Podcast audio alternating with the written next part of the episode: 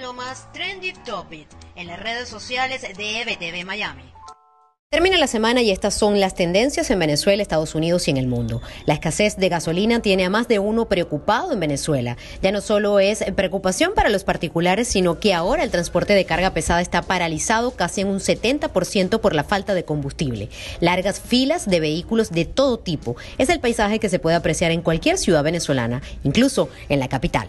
También Perú y Colombia están virales en Venezuela. Perú tras el video difundido en redes sociales donde un venezolano se enfrenta al candidato de la presidencia de ese país que amenazó con deportar a los inmigrantes que han huido de la grave crisis humanitaria. Y Colombia, tras las reacciones a las declaraciones xenófobas de la alcaldesa de Colombia, Claudia López, quien arremetió nuevamente contra los inmigrantes venezolanos. Todo esto ocurre mientras que en Estados Unidos el primer discurso del presidente Joe Biden, tras los primeros 50 días de su gestión, ha despertado innumerables comentarios. Los republicanos piden calma a Biden, mientras otros dan las gracias al expresidente Donald Trump porque según comentan, en las redes sociales, fue gracias a sus gestiones durante el primer año de la pandemia que ahora Estados Unidos es uno de los países con más inmunizados en el mundo. Así termino este reporte de hoy, no sin antes invitarles a ampliar esta y otras informaciones en nuestro sitio en internet ebtv.online y seguir nuestras redes sociales arroba ebtv Miami y arroba ebtv digital en todas las plataformas disponibles. Soy Karen Aranguibel y esto es lo más trendy de hoy.